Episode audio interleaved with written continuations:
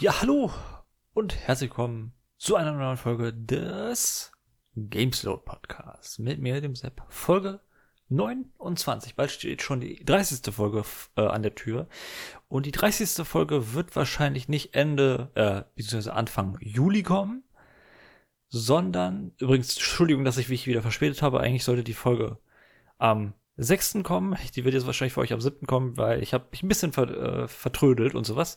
Deshalb tut mir leid. Auf jeden Fall, die 30. Folge wird nicht Anfang Juli kommen, sondern wahrscheinlich Mitte diesen Monats.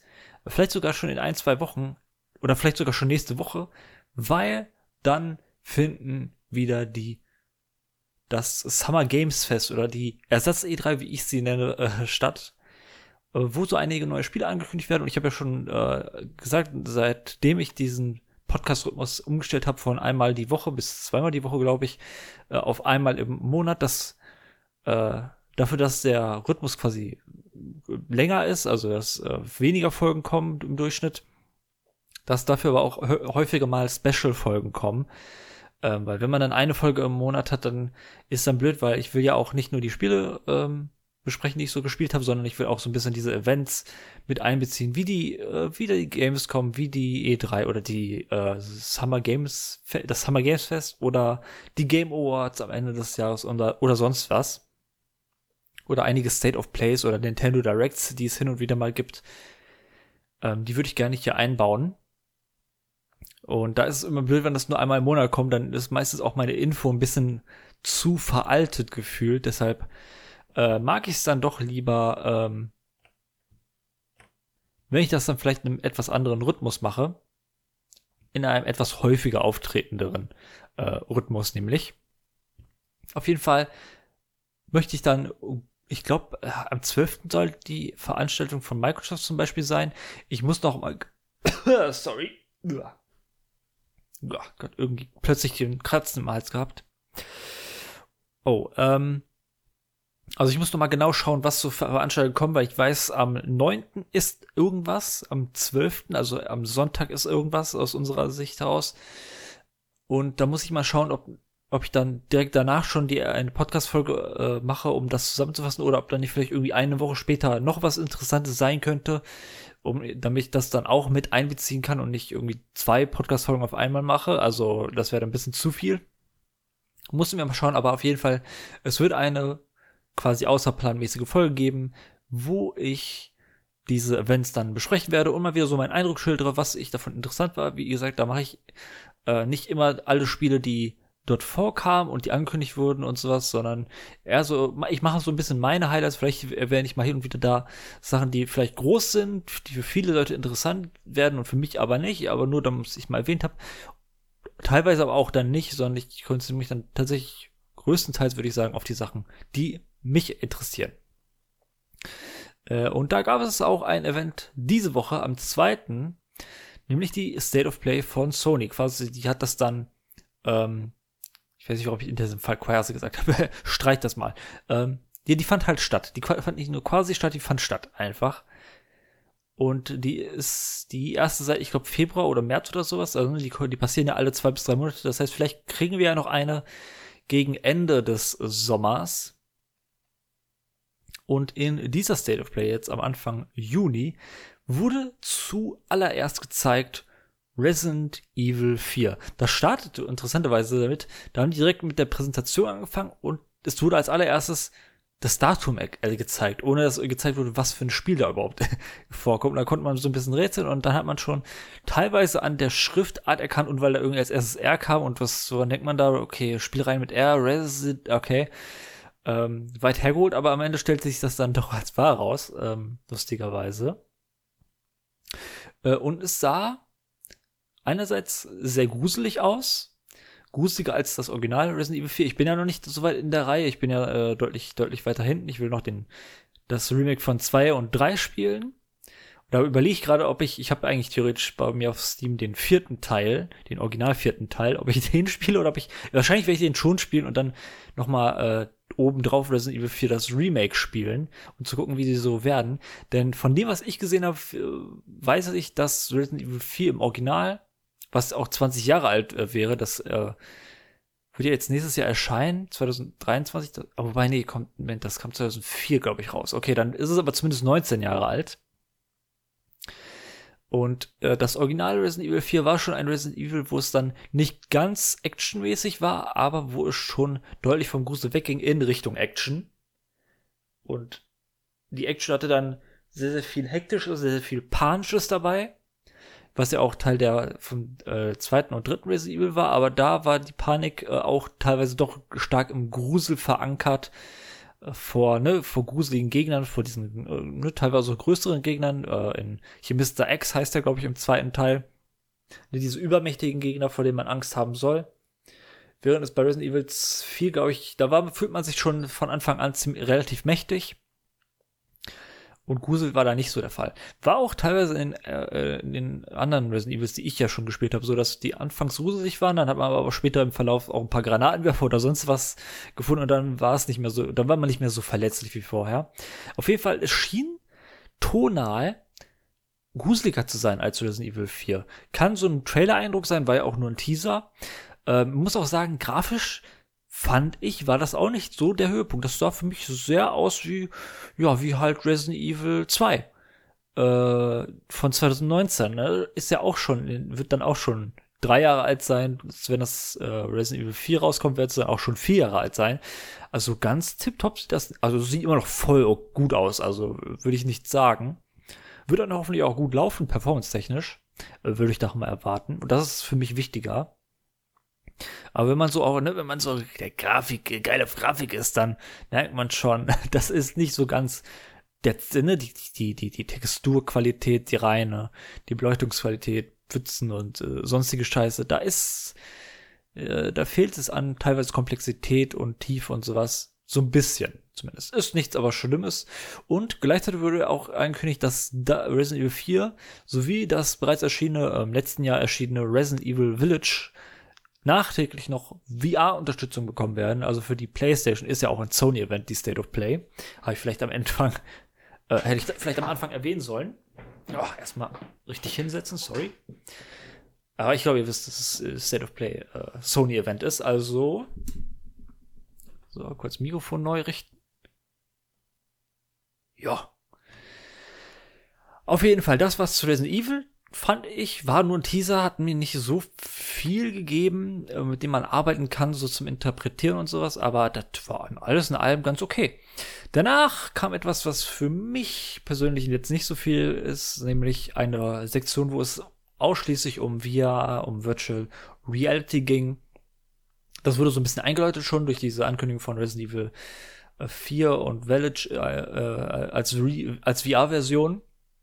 Und dann wurde es noch erweitert mit einigen anderen Spielen. Unter anderem weiß ich, dass da ein Horizon-Spiel, äh, heißt es, also Horizon Zero Dawn ist ja der erste Teil. Die Reihe heißt aber nicht Horizon Zero Dawn. Ich glaube, die Reihe heißt dann theoretisch einfach nur Horizon. Was blöd ist, das verwechselt man gerne mal mit Forza Horizon. Auf jeden Fall ein Spiel, ein VR-Spiel zu der PlayStation Horizon-Reihe mit, ne, wie heißt die eigentlich nochmal? Die äh, rothaarige Ne, die, ihr wisst, was ich glaube ich meine. Gott, mir fällt's, ich habe das Spiel auch ja auch ja gespielt, so ein paar Stunden, den ersten Teil, und trotzdem fällt's mir nicht ein.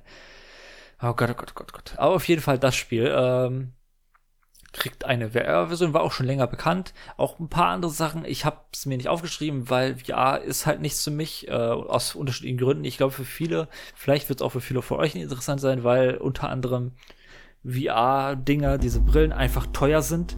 VR-Brillen kosten teilweise so viel wie Konsolen. Und die kosten ja auch schon 400, 500 Euro. Es gibt auch VR-Brillen, die mehr kosten, die teilweise auch. Ups. Ich merke gerade, ich habe einen Wackelkontakt. Ja.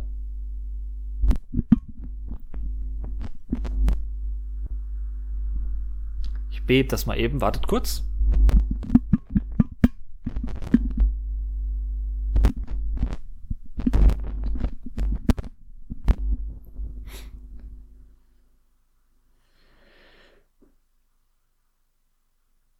So, scheint wieder normal zu sein. Sorry. Ähm, ich hatte irgendwie einen Wackelkontakt aufgebaut, leider.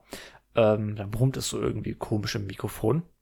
Also es kommt so ein Brummgeräusch. Wollte ich natürlich nicht für euch ähm, Auf jeden Fall, VR ist halt nichts für mich, es ist zu teuer. Wahrscheinlich wird es euch auch so gehen, dass ihr sagt, na gut, 800.000 Euro Dinger, ey, das ist, das sind zwei Playstations, also sofern man den eine bekommen könnte.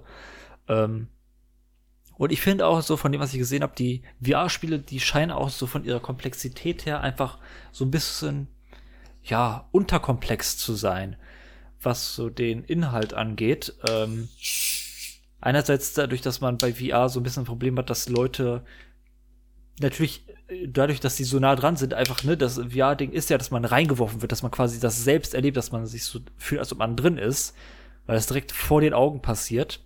Gleichzeitig gibt es aber auch Leute, sehr, sehr viele Leute, die äh, nicht dran gewöhnt sind, die dadurch motion sick werden, wie es so schön heißt. Ähm, also denen dadurch einfach schlecht wird. Und das ist ein sehr großer Teil, deshalb VR hat schon das, das Problem gehabt, dass es einfach das so ein bisschen aktuell ein Luxus-Ding ist innerhalb des Gamings. Ähm, und das ist dann halt schon scheiße. Deshalb interessiert es mich auch, ehrlich gesagt, nicht so sehr. Und die Spiele scheinen auch einfach irgendwie nicht so viel möglich zu sein. Da kann man nicht sich so frei rumbewegen und sowas. Da muss man irgendwie an die Gegebenheiten, dass man da stationär quasi an so eine Brille gefesselt ist, dass man sich nicht bewegen darf, sonst knallt man irgendwie gegen Dutzende Tischkanten oder stolpert über Kabel oder sowas. Ähm, außer man bleibt sitzen, aber wenn man sitzen bleibt, dann ist das nicht so groß anders wie von einem Nicht-VR-Spiel, also das Spielerlebnis, außer dass man halt mittendrin ist. Also, ja. Ich weiß nicht. Weiß es einfach nicht. Ja, aber genau, dieser VR-Teil, wie gesagt, es ist halt einfach nichts für mich und dementsprechend kann ich darüber leider nicht hier äh, in diesem äh, äh, Format äh, dementsprechend drüber sprechen. Äh, da müsst ihr dann leider meiner, meinem Geschmack so ein bisschen Folge tun. Ja, danach, ähm, etwas, was ich allgemein nicht erwähnen würde, ähm, Spider-Man, das Spiel von der PS4 von 2018, kommt jetzt anscheinend auf den PC. Das erwähne ich deshalb, weil ich, ich kann dazu was sagen. Ich, ich, ich habe es ja selbst gespielt. Ich bin nicht so der allergrößte Fan davon. Ich bin so ein bisschen, ich glaube teilweise, die haben das 2018 als einer ihrer Top-Spiele äh, in ihren Top-Titeln gehabt. Im Jahr, wo God of War oder Red Dead Redemption 2 rauskam. Also die waren für mich nicht nur drüber, sondern einfach deutlich drüber und haben so ein bisschen mit dem Spiel, weil ja auch beide so ein bisschen Open Wobei, nee, God of War ist nicht nur ein bisschen Open World. Beide Spiele sind voll Open World. Und die haben mit Spider-Man gefühlt vom Design her, äh, aber auch von der emotionalen Story her, beide den Boden mit aufgewischt. Aber es war halt schön zum Rumschwingen und zum Rumklettern und sowas. Also das Schwingen hat mir am meisten Spaß gemacht, äh, wie ich so schön immer sage. Äh, falls jemand in die Podcast-Folge äh, davor, äh, zu Spider-Man reinhören möchte, habe ich ja irgendwie erst letztens gehabt, oder? Oder vorletztens irgendwie, weil ich die PS5-Version ein bisschen gespielt habe und die DLCs dann nachgeholt habe, äh, die nicht so lange gehen. Ähm, ja, genau, das kommt für PC. Äh, angekündigt wurde erstmal so, äh, hat, äh, haben die, hat diese Erzählerstimme gesagt, and now, uh, much beloved PS4 game is coming to PC oder sowas in der Art. Ein, ein sehr, sehr populäres PS4 oder 5 Spiel, ich weiß nicht, was genau gesagt wurde, kommt jetzt auf den PC und die hat so, Bloodborne, Bloodborne, Bloodborne. und dann am Ende war es nicht Bloodborne. Ähm, ich war ja so sehnlich drauf, aber ja, hm, es war nicht Bloodborne. Das, das ist so arschig. Die Leute wissen doch, also, die wissen doch, dass dieses Bedürfnis nach Bloodborne auf PC dort ist. Und da können die nicht Ankündigung machen von wegen, oh ein Spiel kommt jetzt für den PC. Was es sein wird, eine Sekunde später, es ist Spider-Man. Was? Du dachtest ja Bloodborne?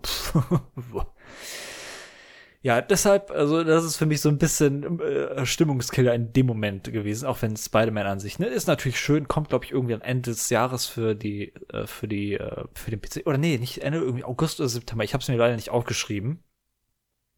Danach ein kleiner Indie-Titel, äh, nämlich Stray, wo man eine, ein Plattform, also ein Jump'n'Run, wie wir hier im Deutschen so schön sagen, ein Hüp Hin- und Her-Hüpfspiel mit einer Katze in der Hauptrolle. Einer, ne, nicht so einer animierten Zeichentrickkatze oder einer, ne, so mit einem sehr, sehr sonderbaren Artstyle äh, dargestellten Katze, sondern eine sehr, sehr realistisch aussehende Katze.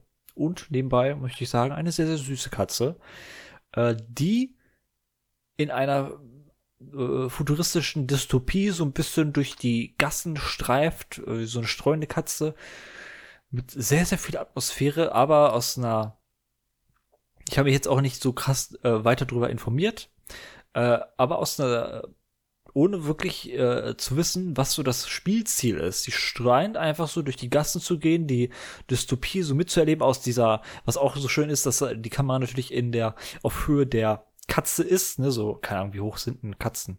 20 Zentimeter, 30 Zentimeter, 40 Zentimeter, nur so ungefähr irgendwo in dem äh, Ballpark, äh, so aus der Kamerahöhe alles zu erleben und äh, was da so alles passiert diese Düsterheit und sowas, das ist schon irgendwie cool.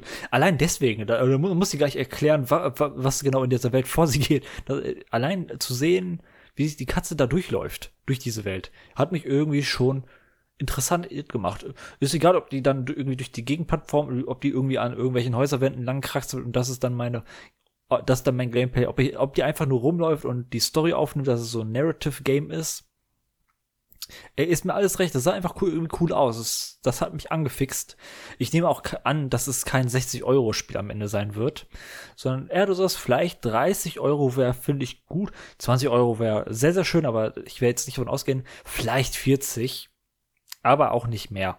Wobei, ach Gott, ich sollte es eigentlich mal nachgucken. Ich hätte es vorher nachgucken sollen. Ähm, kam mir irgendwie nicht der Gedanke. Stray. Ich gehe mal auf Steam. Oh, 24,29 oh, das ist, das ist gut. Oh, das ist gut. Das ist niedriger, als ich erwartet hätte.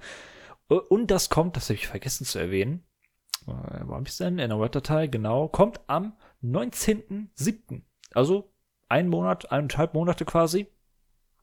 Cool, ne? Ey, Alter, Moment. Steam nochmal aufmachen. So, hier, Wunschliste. da, da, da habe ich Bock drauf.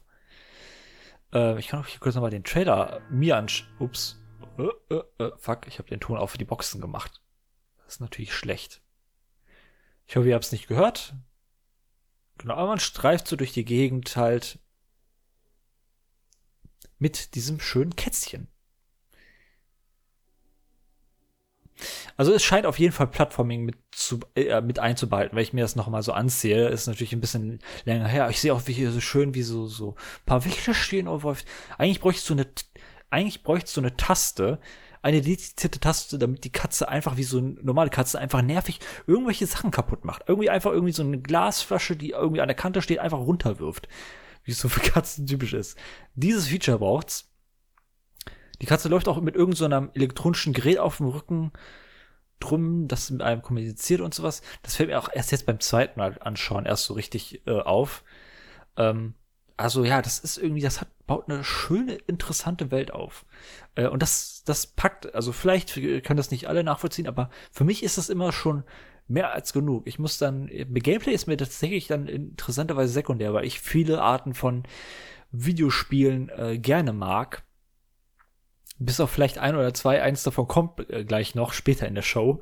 Äh, mag ich eigentlich viele Arten von Videospielen, Strategie, Shooter, sonst was. Also deshalb für mich sieht es interessant aus, ähm, aber ich kann natürlich nicht sagen, was es genau ist. Das ist natürlich, natürlich aus äh, der Hinsicht ein Problem, dass ich hier keine Beratung geben kann. Kann ich sowieso nicht, weil ich es nicht gespielt habe. Äh, kommt ja noch raus. Dann wurde gezeigt Callisto Protocol. Ein Horrorspiel, das so aussieht wie Dead Space, wenn man sich so die Trailer anschaut und, und ähm, wenn man auch genau hinterfragt, sagen die Entwickler von dem Studio, wo auch, glaube ich, ehemalige Dead Space Entwickler dabei sind, äh, ganz klar und ganz stumpf, ja, das ist schon irgendwo unser Dead Space, kann man so sagen. Und das ist so in der Hinsicht auch interessant, weil ja zum ersten Dead Space, was ja irgendwie, wann kam das raus? 2008, 2009? Ähm, dazu soll ja ein Remake kommen. Das heißt, es gibt diese äh, beiden Spiele, die sehr, sehr ähnlich sind, die sich jetzt äh, in Bälde konkurrieren werden. Äh, bei Dead Space weiß ich nicht den Release, aber zu Callisto Protocol wurde direkt ein Release-Date mitgeliefert, nämlich der zweite zwölfte, also der 2. Dezember diesen Jahres, ne, kommt, also schon sehr bald. Mehr habe ich auch dazu nicht zu sagen. Also es scheint cool, äh, sah auf jeden Fall cool aus. Ähm, behalte ich erstmal so im Hinterkopf. Äh, es gibt andere Spiele, die mir aktuell irgendwie so höher auf, äh, bei mir auf der, auf dem Pile of Shame liegen für dieses Jahr. Also, die schon erschienen sind, aber auch ein paar noch, die erscheinen werden. Ähm, nicht hoch bei mir im Ansehen ist Street Fighter 6. Das ist mir egal kann ich sagen. Ne? Das ist so, da kommt halt diese Komponente von meinem persönlichen Geschmack hin. Falls ich irgendwie so ein Videospielredakteur wäre, dann würde ich mir, dann würde ich natürlich vollständig halt habe alles erwähnen und dann sagen, das Spiel wurde angezeigt, das Spiel wurde gezeigt, das Spiel wurde gezeigt. Das da ist so die Fanreaktion oder so. Ich habe nur sehr begrenzt diese aufklärerische, ähm, dieses aufklärerische Ziel, was so ein Redakteur hätte beziehungsweise ein Videospieljournalist, sondern ich bin eher so einer, der es auf Entertainment geht und ich bediene da so äh, bis auch so ein bisschen, also ein bisschen äh, Allgemeingeschmack versuche ich mit einzubeziehen, aber ich vorwiegend mache ich mir nichts vor, bin ich eine subjektive, äh, habe ich vertrete ich meine subjektive Meinung und meine subjektive Meinung ist, dass Beat'em scheiße sind. Also ich mag Beat'em überhaupt gar nicht. Die Fight die Spiele, die Kämpfe mit Inbehalten, die ich so mit am meisten mag, sind sowas wie die alten Dragon Ball Spiele, also Spiele, die schon Fighting mit innen behalten. Vielleicht kann man, viele, einige von denen kann man irgendwie so runtergebrochene Beat'em-Ups äh, äh, nennen, die so sehr, sehr unterkomplex sind, vielleicht so zu diesen klassischen Street Fighters und Tekken und sonst was. Ähm, aber die mag ich dann mehr. Tekken äh, und so was und Street Fighter, das ist, ich mag dieses Spiel einfach irgendwie gar nicht. Die bieten mir einfach nicht genug. Äh, ich habe keinen Bock, diese ganzen Ko äh, Fighting, äh, diese Kampfkombinationen auswendig zu lernen und dann am Ende irgendwie zu Tode gespammt zu werden mit irgendwie einem komischen Faustschlag irgendwie, der, aus dem ich nicht rauskomme. Also, keine Ahnung. Ist irgendwie mir egal, kann ich nur sagen. Aber ne, ich habe irgendwie mitbekommen, dass es es anscheinend ein Open-World-Spiel sein wird. Frage ich, wird natürlich interessant zu sehen zu sein, wie, inwiefern dann äh, um dieses Open-World-Design ein Fighting-Game äh, rumstrukturiert wird. Ich habe gehört von Fighting Games, da ist die Story eigentlich ziemlich egal immer gewesen, bis auf vielleicht Tekken, die hat das hat immer so ein paar freakige Stories gehabt von dem, was ich hier mitbekommen habe. Äh, ansonsten ist es eher so ein Mittel zum Zweck und eigentlich will man hauptsächlich ein bisschen gute Klopperei haben äh, und ausgereifte Kampfsysteme und sowas und gebalancete Fighter, ne? nicht, dass einer irgendwie so überstark ist und sowas. Also, ja, keine Ahnung, mir, ist mir egal. Sorry, es ist mir egal. Ich kann es nicht anders sagen. Ich mag diese Spiele nicht. Die sind mir scheißegal. Ähm, deshalb tut mir leid. Ähm, interessant sah auch wieder aus, ist wieder so eins dieser scheiß Indie-Spiele. Äh, Season, A Letter to the Future, das hat so einen schönen ausgewaschenen, leicht pastellfarbenen Look, äh, der mich direkt mit einbezogen hat. Ich weiß noch nicht mal, worum es genau geht. ähm, aber die Ge Umgebung sah so schön aus und so. Das hat irgendwie so etwas, wieder, wie oft gefühlt, äh, etwas sehr melancholisches und so, keine Ahnung. Das zieht mich rein. Ich bin da ein Sucker für. der Inhalt ist, mir dann am Ende erstmal. Aber ich wäre natürlich, äh, da, da bin ich vorsichtig gespannt drauf. Ich glaube, da kam kein Release-Datum. Ich habe mir nur aufgeschrieben, Indie-Spiel mit coolem Stil. Äh, mehr habe ich mir nicht notiert. Also, ne, das, sah cool aus. Würde ich auf jeden Fall äh, empfehlen. Falls ich irgendwie Indie-Spiele hier mal bespreche, schaut euch mal schnell den Trailer an. Da, da, ich finde, davon zieht man, da zieht man immer viel von bei Indie-Spielen.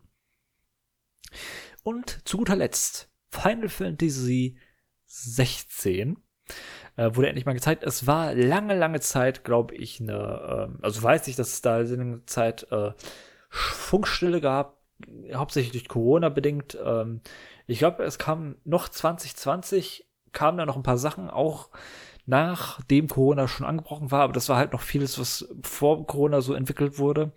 Und Corona hat das Ganze so ein bisschen aufgehalten, haben die auch, glaube ich, vor einiger Zeit das Entwicklerstudio das irgendwie in so einem Tweet oder so äh, schon mal erklärt, dass sie so ein bisschen Probleme hatten äh, durch Corona und äh, deshalb das Ganze so ein bisschen, äh, ne, dass es eine lange Zeit Flugstill war, aber es wurde schon gesagt, ey Leute, im Sommer, und ist ja jetzt Anfang Sommer, kann man sagen, da kommt mal wieder was. Und es kam was äh, zu Final Fantasy. Es sah grafisch, das ist immer so das Erste, was man so natürlich feststellen kann, sah es echt schick aus, würde ich behaupten.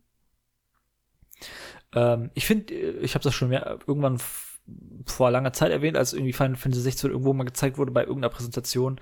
Ähm, ich finde schön, dass sie hier mal weggehen von dem Future-Setting. Also es ist ja Fantasy äh, in jedem Fall, aber es ist in dem Fall, die anderen waren ja immer so Sci-Fi-Fantasy. Ähm, also so Science Fiction, aber mit so ein paar Fantasy-Elementen mit Magie, auch teilweise hier und da mal. Äh, und hier geht's mal wieder in ein anderes Setting, nämlich ins klassische Mittelalter, äh, wo die das, äh, wo die Final Fantasy Spiele eigentlich ein bisschen sich da von den anderen RPGs und JRPGs so ein bisschen abgrenzt hat, die ja auch oftmals in so einer Art von Mittelalter-ähnlichem Setting spielen. Äh, und da kehrt dann äh, Final Fantasy mal wieder zurück. Ich, ich bin ja kein Final Fantasy Experte, also ich habe kein einziges gespielt. Ich bin nur mit Final Fantasy 7 flüchtig vertraut, weil das halt so ein so ein Meilenstein war. Aber von denen, die ich kenne, die schienen mir, ich glaube Final Fantasy 9, da kann ich mir erinnern, das war irgendwie mittelalterlich, mit aber auch ein paar futuristischen Einschlägen. Glaube ich sogar damals schon. Sorry. Also, das sah ganz äh, das war ganz cool ein actionreiches Kampfsystem. Die machen ja schon länger nicht mehr dieses alte klassische JRPG-Rundenkampfsystem, was ich ein bisschen schade finde. Wobei, ich glaube, schon bei Final Fantasy VII Remake hatten die es so irgendwie so gemacht, dass man schon so eine bisschen alt, alt, alternative äh, äh, Kampfsystem-Option hatte, dass man auch so ein bisschen nicht ganz eine Rundenstrategiespiel hat, aber so leichtes äh, Menübedienung statt, statt aktives Mitkämpfen. Äh, und das, ja, jetzt kommt der negative Teil, das wurde jetzt zwar gezeigt, aber es ist dennoch weit, weit entfernt. Es soll erst Sommer 2023 kommen, frühestens wahrscheinlich, ne? Also äh, früher würde ich es nicht erwarten, vielleicht, wahrscheinlich sollte man es sogar später erwarten. Und das ist schon seit, ich glaube, 2019, 20 bekannt, das Spiel. Also ist es auch schon ein Spiel, was so schon sich so ein bisschen wegträgt. Also da, da wartet man jetzt mittlerweile schon länger drauf und wird man auch noch länger warten müssen. Was schade ist für die Leute, die sich heiß drauf ersehen. Ich bin keiner unbedingt davon. Ähm, deshalb, aber ich habe, ich finde, ich habe dennoch ein paar, ein, ein, ein distanziertes Interesse an dieser, an diesem Spiel und ähm, allgemein dieser Reihe. Ich hätte mich, mich hätte ehrlich gesagt eher interessiert, was jetzt mit Final Fantasy VII los ist. Weil Fantasy, Fantasy VII Remake erzählt eigentlich die ganze Final Fantasy VII Geschichte und man, es wurde schon klar gesagt, okay, man erzählt das Original Final Fantasy VII in mehreren äh, Spielen mittlerweile und äh, das, was 2019 oder 20, ich glaube 20 erschienen ist, ist dann quasi erst der erste Teil. Und da fragt sich natürlich, stelle ich natürlich die Frage, okay, wann kommt jetzt mal der zweite Teil? Das sind mittlerweile schon zwei Jahre und, äh, ah Gott, ey, das ist, ist das nicht ein bisschen zu lange? Äh, wird das so ein unendlich Projekt? Werden wir dann, und vor allem, die werden nicht nur einen zweiten Teil machen. Ich, ich kenne so vage, wie lange Final Fantasy 7 ist und ich habe schon gehört, ähm, dass Final Fantasy 7, das Remake, nur ein Fünftel oder so oder ein Viertel der Originalstory beinhaltet. Also es kommt mindestens noch ein dritter Teil, falls sie den dann mit mehr Inhalten füllen, wird es der letzte Teil sein, vielleicht auch noch ein vierter oder so. Also, ah, da, äh, wann soll das kommen? Wird das dann erst 2027 kommen? Denn sieben Jahre nach dem ersten Teil dieser Tri also oh Gott, ey, das ist doch, das ist doch Quatsch, das ist doch Bullshit. also, äh, ach, da, da, da, da verlaufen sich, glaube ich, so ein bisschen mit. Ähm, aber gut, mal schauen. Aber vielleicht kommt ja dieses Jahr noch was zu äh, dem zweiten Final Fantasy. Sie ist auch so bescheuert. Final Fantasy 7 Teil 2 wird es dann geben. Ähm, aber ja, gut. Ja, von. Das war auch die State of Play äh, von den Sachen, die gezeigt wurden. Oh Gott, ich habe wieder einen Fackelkonter. Oh Gott, das ist mir gar nicht aufgefallen. Oh, scheiße.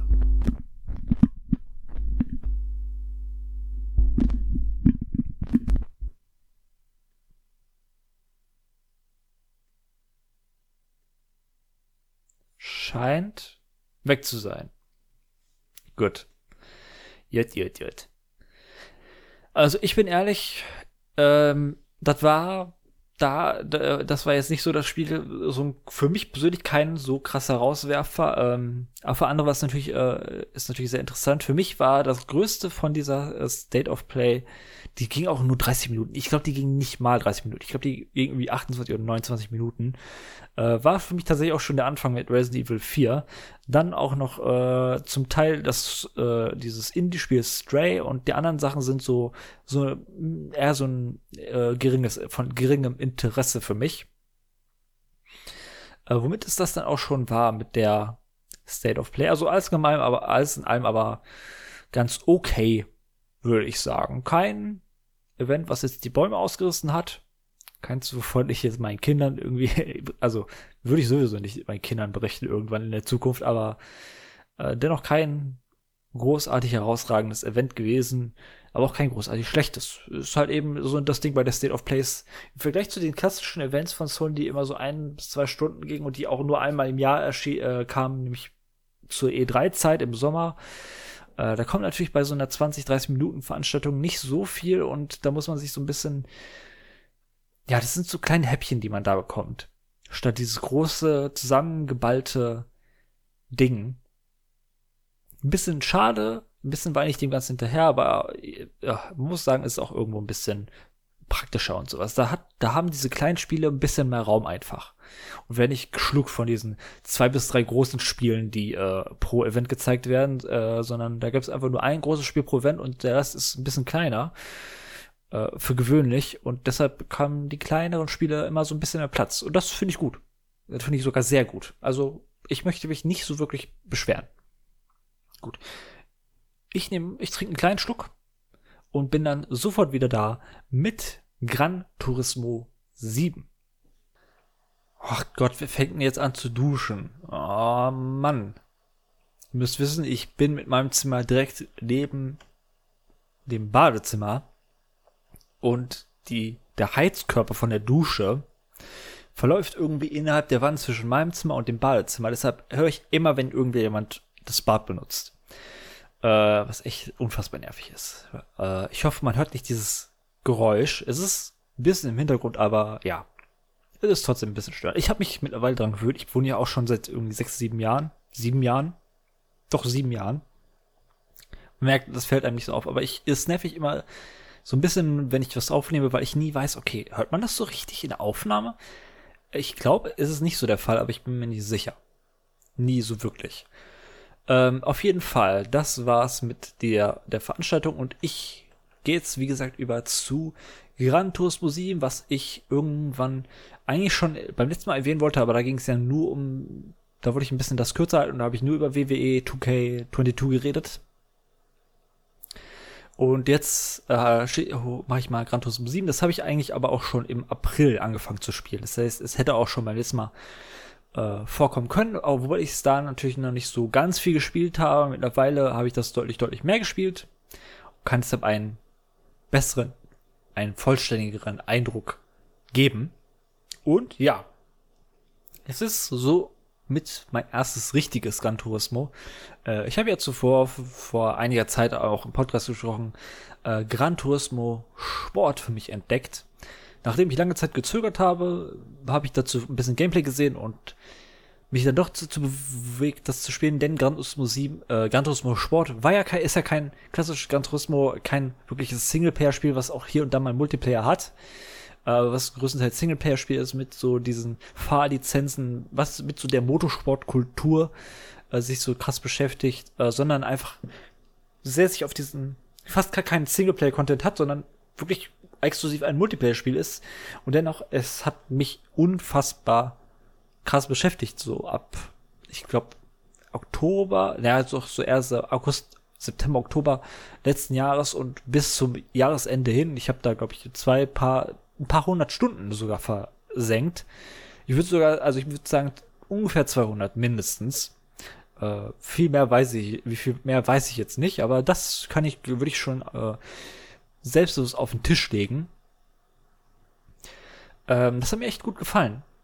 Und deshalb war ich gefreut, äh, erfreut daran, als einer, der eigentlich eher das Singleplayer-Spiel ist und deshalb so lange gezögert hat, Gran Turismo Sport eine Chance zu geben, dann endlich mal ein Singleplayer, ein richtiges Gran Turismo zu bekommen. Und das kam im, ich glaube, Februar oder März, ich glaube Anfang März war es, ähm, dann endlich heraus und es stand mal wieder der Singleplayer mehr im Vordergrund, wobei der Multiplayer eigentlich genauso wie in Gran Turismo Sport mit drinne ist, nämlich mit diesem Call of, äh, nicht Call of, wie heißt das Spiel? Äh, Counter-Strike-artigen Ranking-System, dass man mit Spielern gematcht wird, die so ein bisschen eine ähnliche Fahrerwertung haben und je nachdem, wie man in den Rennen abschneidet, besser oder schlechter, fährt man den, dem Fahrerfeld irgendwie vorne weg oder fährt man irgendwie äh, Minuten hinter denen der, wird man dann neu gerankt, um dann ähm, ein Pass, um mit passeren, passen, oh Gott, passenderen Spielern gematcht zu werden, die er dem eigenen äh,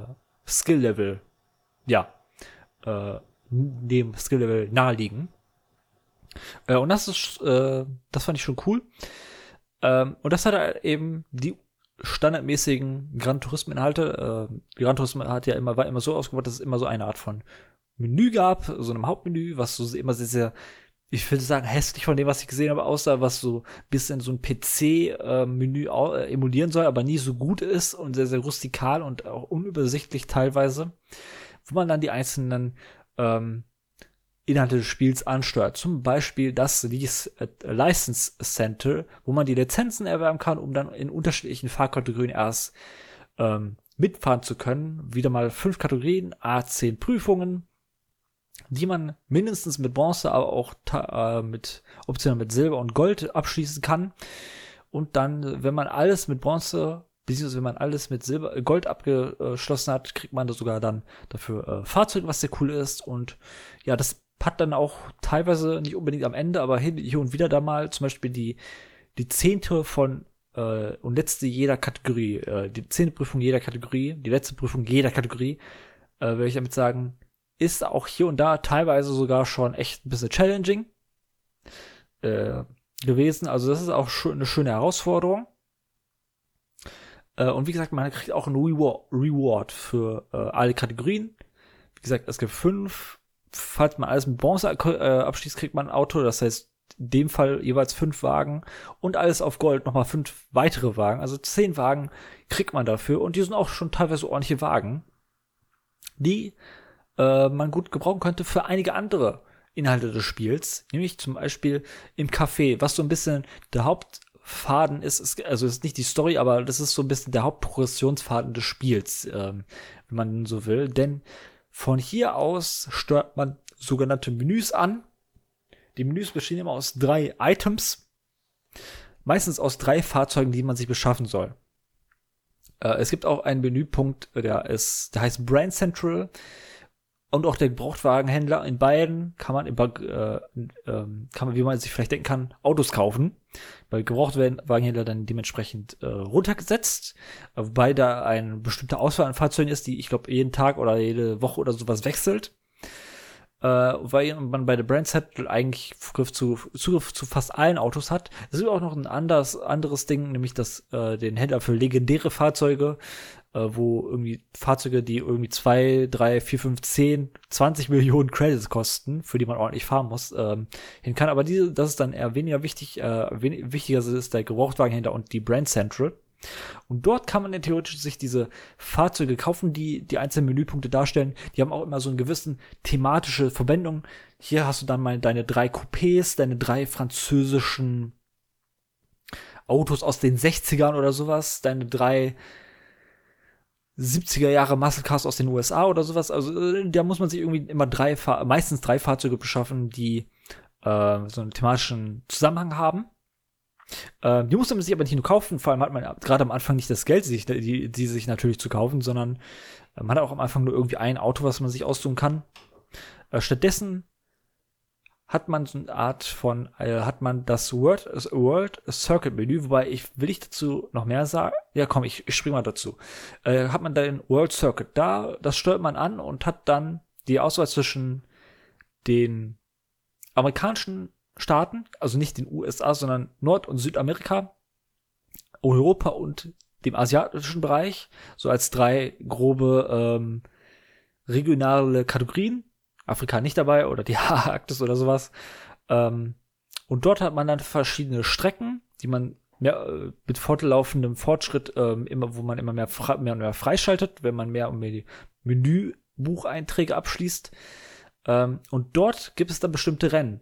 Die werden, wenn man dann ein Menübuch aktiviert, werden die dann beim World Circuit immer gelistet. Dann sieht man dann, okay, hier bei der Strecke, hier kannst du du musst den Wagen, den du hier nicht brauchst, irgendwie, keine Ahnung, den Mustang für deine 70er Jahre Muscle Car Collection, den musst du dir nicht kaufen, sondern du kannst den hier gewinnen, ähm, indem du hier teilnimmst. Äh, dann braucht man auch teilweise, haben die äh, Rennen dann bestimmte Restriktionen, die man erfüllen muss, ähm, um teilzunehmen.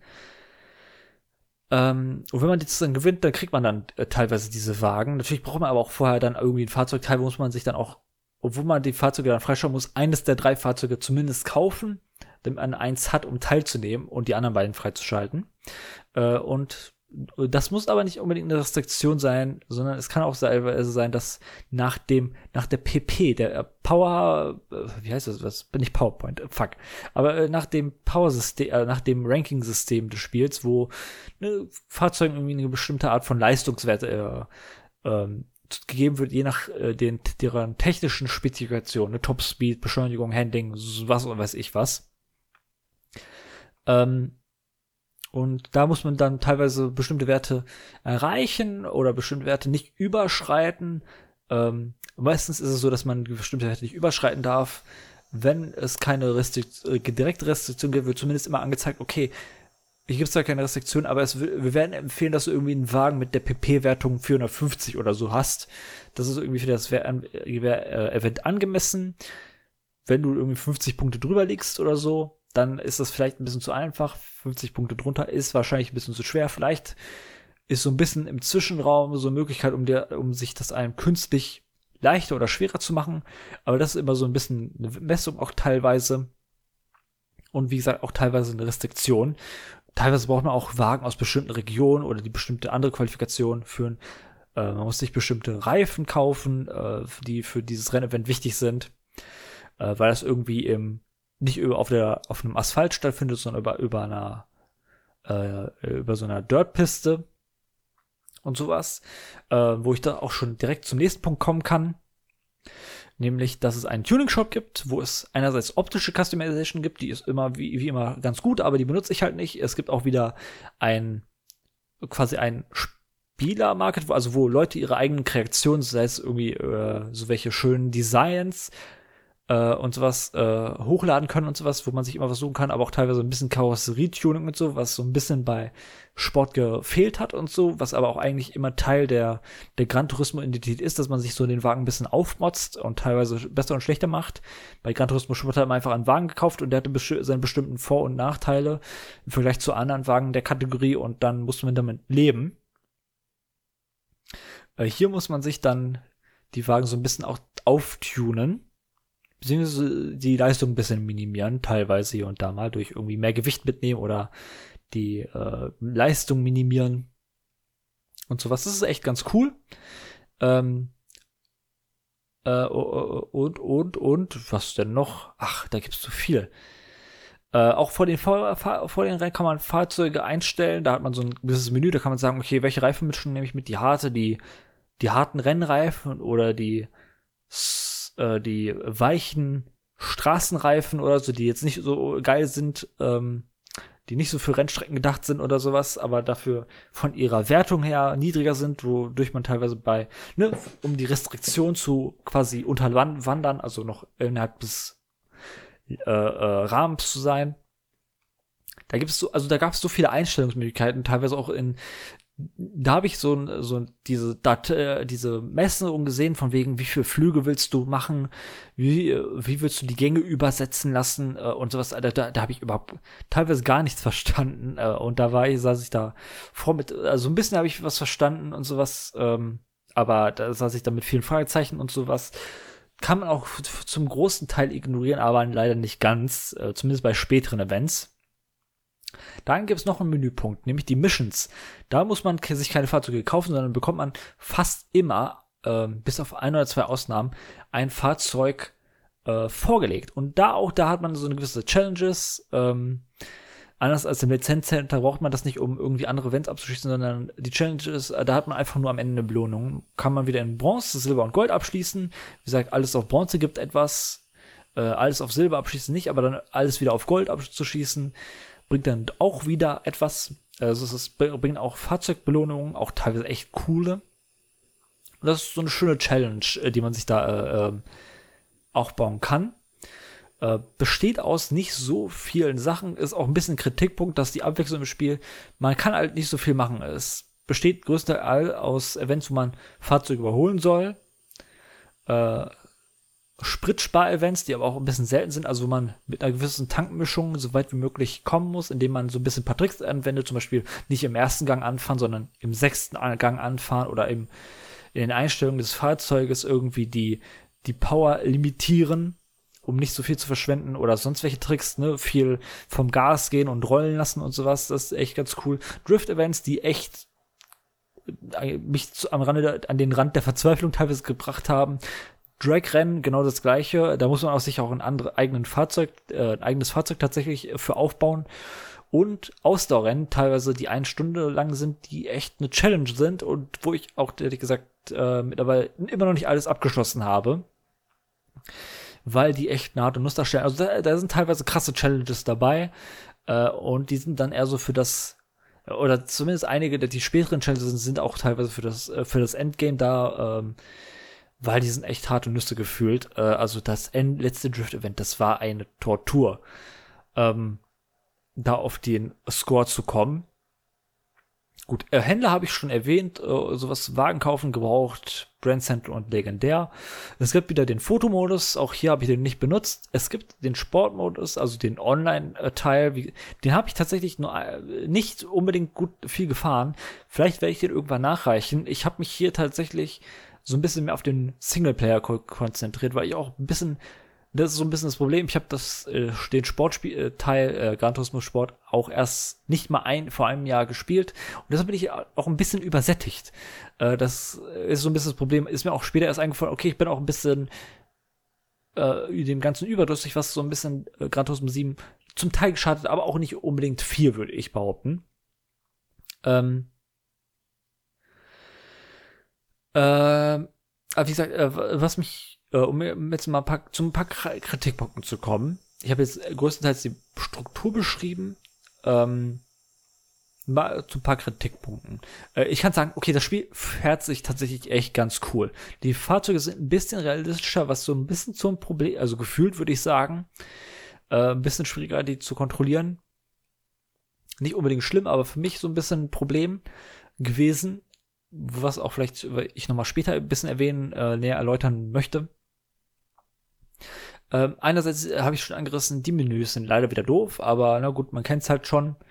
Äh, man kann leider nicht immer direkt äh, intuitiv zu ähm, anderen Menüs rüberwechseln, zum Beispiel auch bei Online-Rennen, aber auch bei äh, Car, äh, ähm, äh, äh, wenn man irgendwie ein Rennevent hat und man hat gewisse, ne, diese Restriktionen, die man einhalten muss, dann sieht man zum Beispiel auch teilweise so, diese Fahr okay, du hast hier dieses Rennevent, deine Gegner werden diese und diese Fahrzeuge benutzen.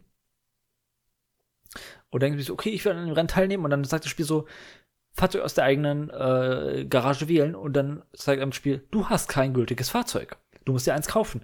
Und dann sieht man natürlich so, okay, okay, ich brauche eins mit unter 400 Punkten, okay, gut. Eins aus Frankreich, okay, gut. Äh, kann ich hier direkt ins Menü gehen? Nein, du musst raus aus dem Rennen, aus dem Rennen, aus diesem World Circuit, rein zu der Brand Central oder zum Rockwagenhändler, rein zu Frankreich, zu de, irgendeinem Autohändler, der da gelistet wird. Und da musst du gucken, du musst dir merken, okay, ich brauchte eins mit 400 und ich brauchte halt ein französisches. Statt dass man irgendwie einfach nicht aus dem Rennmenü irgendwie eine Option hat von wegen, okay, du hast kein passendes Fahrzeug, möchtest du dir eins kaufen? Und okay, du hast, möchtest dir einen kaufen, hier haben wir eine Liste mit allen Fahrzeugen, die für dieses Event technisch gesehen zulässig wären. Und dann vielleicht noch eine Liste von Fahrzeugen, die nicht zugelassen werden, aber die du theoretisch zulässig machen könntest, in denen du ein bisschen an den tunst. Ähm, das gibt's leider nicht. Das muss ich mir irgendwie alles merken und alles ähm, so ein bisschen. Und dann habe ich mir auch hier und da mal irgendwie Fahrzeuge gekauft, äh, irgendwie ein Rennen gehabt. Okay, habe mir ein, zwei Sachen gemerkt. Okay, habe nicht so ganz äh, ein, alles hundertprozentig gemerkt, einen Wagen gekauft und merkt so, okay, aber diese eine, dieses eine Detail äh, erfüllt der Wagen nicht und du kannst den nicht benutzen und deshalb hast du jetzt einfach Geld weggeworfen. Außer du brauchst die, genau diesen Wagen zufällig äh, irgendwie in, in einem später äh, aufkommenden Rennevent. Ähm, aber ja, äh, da, das ist irgendwie so ein bisschen doof. Das ist echt ein bisschen doof. Äh, und auch teilweise immer beim Tune. Also es gibt auch Rennen, gerade diese Ausdauerrennen, da kann es auch mittendrin regnen. Auch das Regnen ist ein bisschen ein Problem, zu dem ich gleich kommen werde. Aber für das Regnen braucht man auch Regenreifen. Ne, da muss man im Rennen halt von den Trockenreifen auf die Regenreifen wechseln, weil man dann mit den Bedingungen besser klarkommt und nicht irgendwie die ganze Zeit wegrutscht. Ähm, das kann man nicht immer wissen teilweise wird es einem auch, glaube ich, äh, wird es einem angezeigt oder so. Ich, ich erfasse immer nur erst, wenn ich im Rennen bin. Da muss man rausgehen, muss zum Tuning-Shop gehen und die Re Regen, beziehungsweise die Intermediate-Reifen, die so für gemischte Bedingungen sind, die hat nicht jeder Wagen. Also musst du diese Reifen für jeden Wagen kaufen. Und die kosten 20.000 und du hast teilweise, ne, teilweise kostet den Augen, Auto wie so ein, sagen wir, keine Ahnung, Mini, Renault, Clio, sowas, so ein 20.000 Auto oder so, wenn es hochkommt, Auto, ähm, wofür du dann 35.000 Euro für Regreifen ausgeben musst. Also mehr als der Wagen selbst kostet, weil für das Event, was du, wo du den Renault Clio irgendwas benutzt, äh, benutzen willst, brauchst du Regreifen. Und du musst, wie gesagt, für jedes scheiß Auto diese Sachen kaufen. Und das ist so ein bisschen unintuitiv oder sowas. Natürlich ist da so ein bisschen äh, bestimmter Gedanke drin. Es gibt auch äh, innerhalb des Tuning-Shops so ein Menü von wegen, es gibt anscheinend irgendwie so eine Art von Abnutzung, von wegen äh, die Mo Autos, die man oft benutzt, da nutzt sich die Teile ab, zum Beispiel der Motor, und du kannst die da erneuern lassen. Du kannst auch Autos waschen lassen und sowas, was leider nicht irgendwie detailliert so animiert wurde, so mit so ein paar Leuten, die sich da hinsetzen und dann drüber spülen und dann schön wegwischen, sondern da gibt es nur so kleines Anzeige, die sich dann füllt und so sagen, waschen, 0% fertig, 50% fertig, 100% fertig, blab. Ähm, also das gibt einem nicht so viel, äh, wie man sich denken würde. Ähm, aber es soll halt eben so ein bisschen dieses, diese Autokultur ähm, rüber transportieren, was dann aber auch an der Playability, würde ich sagen, ein bisschen nagt, was nicht nervt. Nerven äh, tat auch bei dem Spiel für viele die Game Economy, äh, die mittlerweile auch überarbeitet wurde, aber auch nicht hundertprozentig perfekt ist, nämlich dass die Events, wenn man die abschließt, bringen die zu wenig Geld. Ähm, was einem viel Geld bringt, ist Circle Experience. Also es gibt, man kann äh, innerhalb des World Circuit dieses Menüs, wo man die ganzen Strecken auswählen kann, die man auch teilweise für diese Kaffee-Einträge äh, ist auch irgendwie, das äh, muss ich sagen, habe ich vergessen zu erwähnen, irgendwie interessant, dass der Hauptprogressionspfad des Spiels ist, dass man sich irgendwie ein Rennfahrer irgendwie in einem, einem Café, was so in einem Wald irgendwie dargestellt ist, ähm, hinsetzt und dort Menübucheinträge äh, sich durchliest, wo man, wo er sich dann darauf basiert Autos kauft irgendwie. Das ist weird, aber hey, es funktioniert irgendwie. Äh, ich, ich möchte noch kurz zurückkommen, weil ich das vergessen habe zu erwähnen, zu den Menübucheinträgen. Falls man drei Autos davon besorgt hat, bekommt man einerseits kann, bekommt man als Belohnung auch äh, äh, in diesem Café eine kleine Erklärung, bekommt so ein bisschen die Motorhistorie von diesem zu diesem Thema, was es da gibt, keine Ahnung, ich habe es ja erwähnt, so diese 60er Jahre französische Karren, 70er Jahre Muscle Cars oder sonst was, Coupés der Moderne. Ähm, ist nicht immer zeitlich eingestellt, aber das ist nur so als Beispiel. Bekommt man immer so eine kleine Erklärung, ne? Oder eine, eine bestimmte Automarke, ne? Fünf Genera drei Generationen von BMW oder so. Ähm, da gibt man, bekommt man immer eine kleine Erklärung. Leider ist vieles davon hier, also gar nichts im Spiel ist eingesprochen. Äh, auch bei diesem bei diesem License Center, also was so ein bisschen als Tutorial dient, was einem so auch teilweise die Basics beibringt, ne, so gutes Anfahren, ne, äh, Kurven richtig nehmen und sowas. Da gibt es auch so eine Erklärung, aber das ist einfach nur so eine so ein Gesicht, was so im, im Bildschirm aufploppt von irgendwie so einem Entwickler oder oder irgendwie so einem Schauspieler, der sich hier dafür breit erklärt hat. Äh, und dann wird unten Text eingeblendet, der so durchscrollt äh, und man sich dann durchlesen kann oder wegdrücken kann. Äh, da hätte ich mir erwähnt. Da hätte ich mir, wenn ich dann irgendwie so einen Menübucheintrag beendet habe, hätte ich mir wenigstens erwähnt. Also ich finde das ehrlich gesagt ein bisschen langweilig, also es hat mich nicht interessiert, aber wenn es um mich dann vielleicht mehr Interesse hätte, um mehr Interesse hätte, äh, das hätte mehr Interesse aufbauen können, so wird ein Satz draus, wenn das vielleicht mal so ein bisschen erklärt wäre oder präsentiert äh, werden würde. Es wird ein bisschen präsentiert, weil die dann auch diese drei Fahrzeuge immer in so einem schönen Hintergrund stehen. Wie gesagt, es gibt diesen Fotomodus, da gibt es auch ein paar Hintergründe und sowas und das sieht immer relativ realistisch aus. Auch wenn man merkt, was dieses 3D-Modell auf so einer 2D äh, Hintergrund irgendwie draufgepappt wurde. Es sieht irgendwie trotzdem denn auch halbwegs glaubwürdig aus, ehrlich gesagt. Und da bekommt man halt eben so eine kleine Erklärung von wegen, jo, das ist der Dreier BMW von 38, äh, 83 und dann wurde er 2005 erweitert mit dem Most Wanted BMW M3 und dann kam irgendwie ein neuer oder ne, sowas in der Art. Aber das wird leider nicht eingesprochen. Das ist auch echt schade. Das erwarte ich bei so einem Spiel, was, wie gesagt, diese Auto-Motorsport-Kultur so krass zelebrieren möchte. Da erwarte ich mir das irgendwie. Ähm, wie, also, sorry, zurück zum Thema. Bei, äh, mitunter am meisten Geld bekommt man durch die World Circuit Events, also jeder dieser Strecken, die man im Verlauf des Spiels freischaltet, wo ich glaube gut 30 Strecken in Dutzende Kombinationen dabei sind. Also ne, auf der Ebene der Streckenvielfalt kann ich mich echt nicht beschweren. Es werden auch wahrscheinlich noch ein paar dazukommen für den Multiplayer.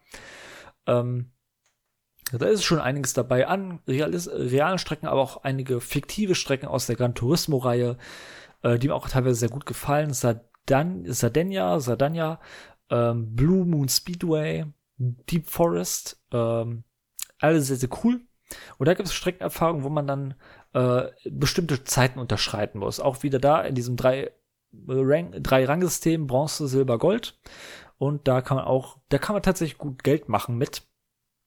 Ähm, ja, das war teilweise sehr, sehr broken äh, zu Beginn.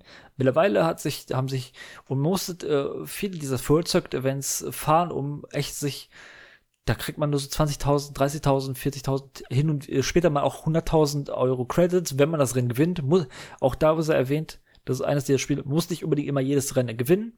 Reicht meistens irgendwie Top 3 zu werden, was ich echt ganz gut finde. Ähm, das ist nicht ganz belanglos, wo man einfach, ja, fahr das Rennen und je nachdem, wo du gewinnst, du kriegst, du kriegst trotzdem Pro Progression, auch wenn du Liste wirst, wie es teilweise bei zum Beispiel Forza ist. Ähm, aber auch also das ist das eine Extrem, der andere Extrem ist halt eben, dass man sagt, okay, du musst Erster werden. Das ist das andere Extrem. Äh, und da finde ich das einen guten Kompromiss, dass man meistens gesagt bekommt, okay, werd zumindest Dritter.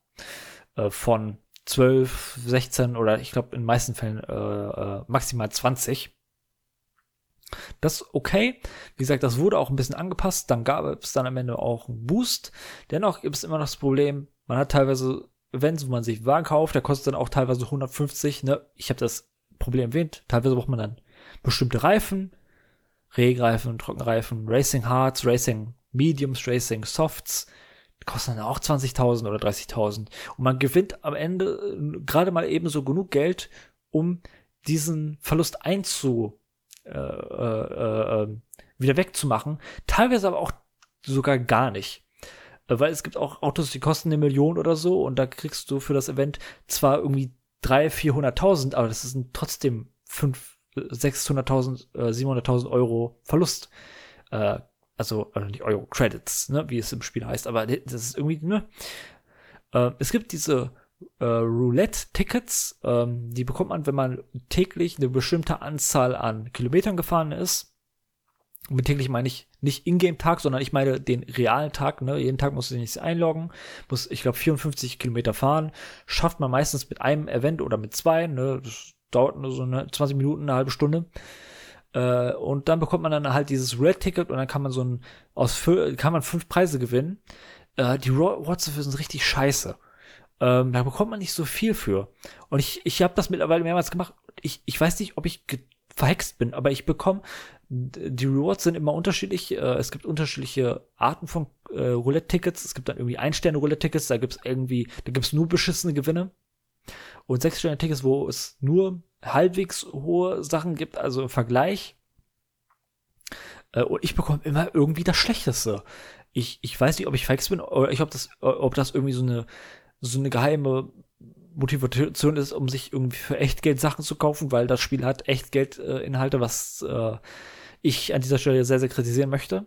Und äh, wie gesagt, das Spiel arbeitet ein bisschen auf den Grind hin, was so ein bisschen ein Anhaltspunkt dafür ist, dass man sich so ein bisschen das aufgebaut hat, dass man sagen muss, okay, das Spiel kostet 60 Euro und man geht davon aus, dass die Spieler sich halt eben aufgrund des Frustes, aufgrund der Dauer, die das Ganze hat, sich die ganzen Autos zusammenzukaufen, zusammenzusammeln, dass man dann sagt, okay, ich kaufe mir für echt Geld irgendwie so und so viel Geld und dann kaufe ich mir die einfach mit meinem realen Geld, was ich dann in äh, Spielegeld umwandle.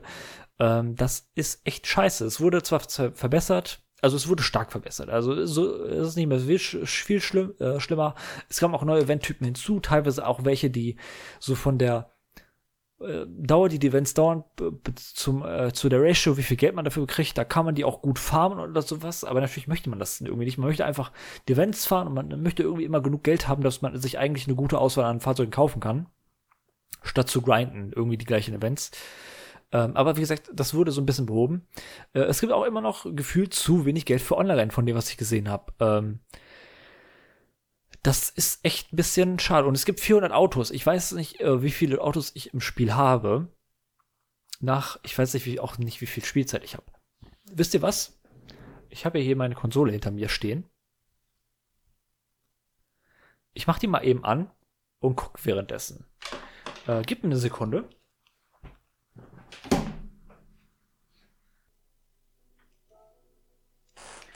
So, da wäre ich. Ich gucke so ein bisschen schräg nach links, deshalb verzeiht mir, falls ich irgendwie komisch klinge. Bei mir steht hier im Menü Total Time Driven 46 Stunden. Das ist nicht meine gesamte Spielzeit, weil ich habe nicht alles in, auf Strecken verbracht, sondern auch teilweise Menüs. Auch vielleicht viel. Ich sag mal, ich rechne jetzt einfach mal so 10 Stunden drauf für die Zeit, die ich im Menüs war oder im Tuning oder sowas. Also 45, äh, 55 Stunden Spielzeit möchte ich jetzt mal behaupten. Und oh, ich soll das leise machen, shit. Es hört die Musik. Die Musik ist übrigens immer noch so chillige Lounge-Musik, die ich echt nicht schlecht finde. Äh, close, genau. Also, nach 55 Stunden habe ich von 400 plus Autos, ähm, natürlich nicht alle, die Frage ist, wie viele habe ich? Ich habe 114. Das, viele davon habe ich auch als Rewards bekommen, wie gesagt, weil ich halt eben fast alle äh, dieser Kaffeebucheinträge fertig habe und so bekommt man viel, viel schneller. Ne? Also man bekommt im Vergleich die ersten 20 Spielstunden mehr Autos als in den letzten 20 Spielstunden. Von, also von Stunde 1 bis Stunde 20 bekommt man wahrscheinlich mehr Autos als Stunde 100 Stunde 120, würde ich sagen. Dafür, dass ich ungefähr, ich sehe es auch hier gerade, 114 von 430. Ähm, ja, und es wird schwieriger. Es wird schwieriger, weil viele der Wagen, die mir noch fehlen, sind teure Wagen und viele der Wagen, die ich schon habe, sind irgendwie so Wagen, die 20, 30, 40, 50, 100, vielleicht auch mal so 200.000 kosten. Und viele dieser Millionenwagen, 5 Millionen Wagen und so, die fehlen mir oftmals. Also das ist auch so ein Punkt, den man beachten muss. Und das ist, finde ich, ein Problem. So. Mach ich mal leise. So keine Ahnung, das wollte ich irgendwie kurz mal nachchecken.